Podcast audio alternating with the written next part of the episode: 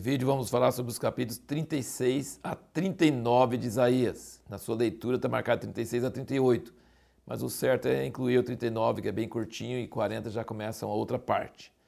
E veja bem, assim, tudo que a Bíblia repete, repete porque é mais importante. Tudo que a Bíblia fala pouco é pouca importância. Tudo que a Bíblia fala muito é muita importância.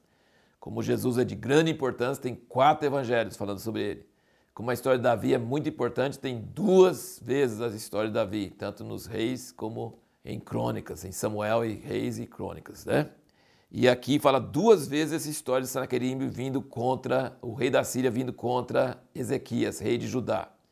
E veja bem, Senaqueribe, o rei da Síria, estava pegando todo mundo, todos os reinos estavam caindo e não tinha lógica nenhuma de Ezequias, aquele reinozinho de Judá, ele já tinha pegado Israel, o reino do norte.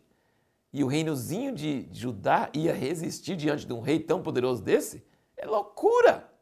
É loucura! Então, assim, olhando do ponto de vista natural, não, Ezequias não tinha chance de jeito nenhum.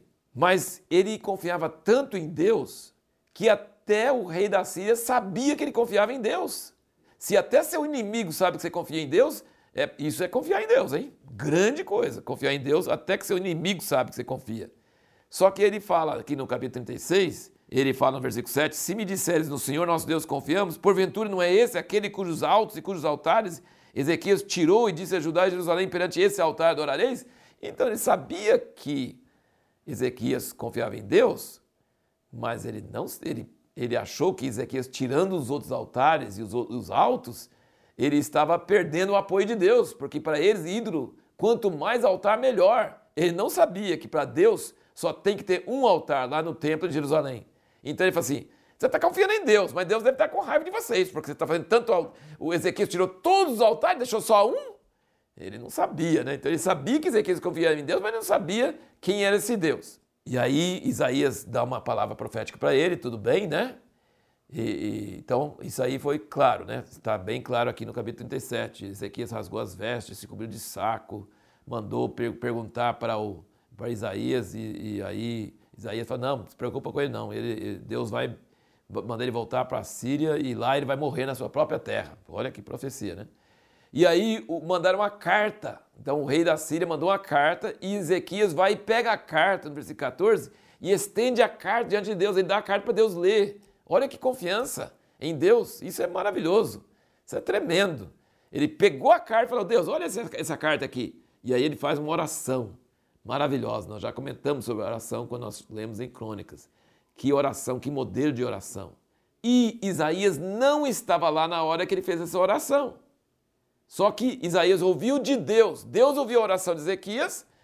Deus falou com Isaías: Ó, Ezequias está orando, vai lá falar com ele e começa a zombar do rei da Síria e fala assim: Você é um tapado, você é um idiota, você me comparou com os ídolos, porque o rei de Assíria tinha falado: é, Se eu já venci todos os outros povos e os deuses deles, joguei todos os deuses no fogo, os deuses deles não valeram de nada, então você acha que o seu Deus é maior?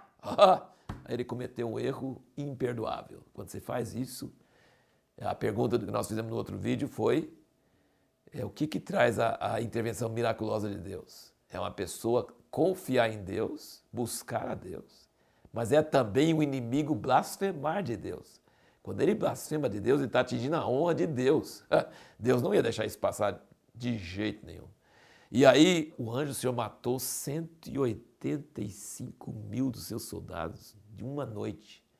Ele voltou para a terra dele, os filhos dele mataram ele. Acabou, acabou. Então você vê como que é impressionante isso aí. E aqui tem um versículo assim, do 31, do capítulo 37, diz: Pois o restante da casa de Judá que sobreviveu tornará a lançar raízes para baixo, dará fruto para cima, porque de Jerusalém sairá o restante, e do monte Sião os que escaparam, o zelo do Senhor dos Exércitos fará isso. Isso aqui é muito importante, é um tema de Isaías também, que todas as profecias sobre Israel sempre fala desse remanescente. Então não é todo o povo de Israel que é salvo, é um remanescente que ele está falando aqui. Depois dessa grande vitória, Ezequias adoece e começa e, e, e Deus manda Isaías falar para ele: ó, oh, põe em ordem sua casa que você vai morrer. E aí Ezequias ora. Mais uma vez, Isaías não estava lá na oração. Isaías estava lá fora, lá no ato, indo embora. Ele já tinha entregue a palavra, estava indo embora. E Deus falou assim: Isaías, opa, mudança de direção. Ezequias orou e eu vou mudar minha palavra. Olha, o profeta tem que ser muito homem de Deus, ele tem que ouvir muito de Deus. Para ele acabar de dar uma palavra e depois chegar lá e desmentir a palavra que tinha acabado de dar, ele tem que ouvir muito de Deus. E ele foi e falou: Olha, tenho ouvido a sua oração e vou te dar mais 15 anos. E ainda o profeta Isaías ainda deu o, a solução, o remédio, que era uma plástica de figos. Ele falou: põe uma plástica de figos ali na, é, e vai sarar. Aí vem o capítulo 39. E Ezequias ficou tão alegre de ser curado. E o rei da Babilônia, que nessa época a Babilônia era muito distante e não era um reino poderoso, que era poderoso era a Síria.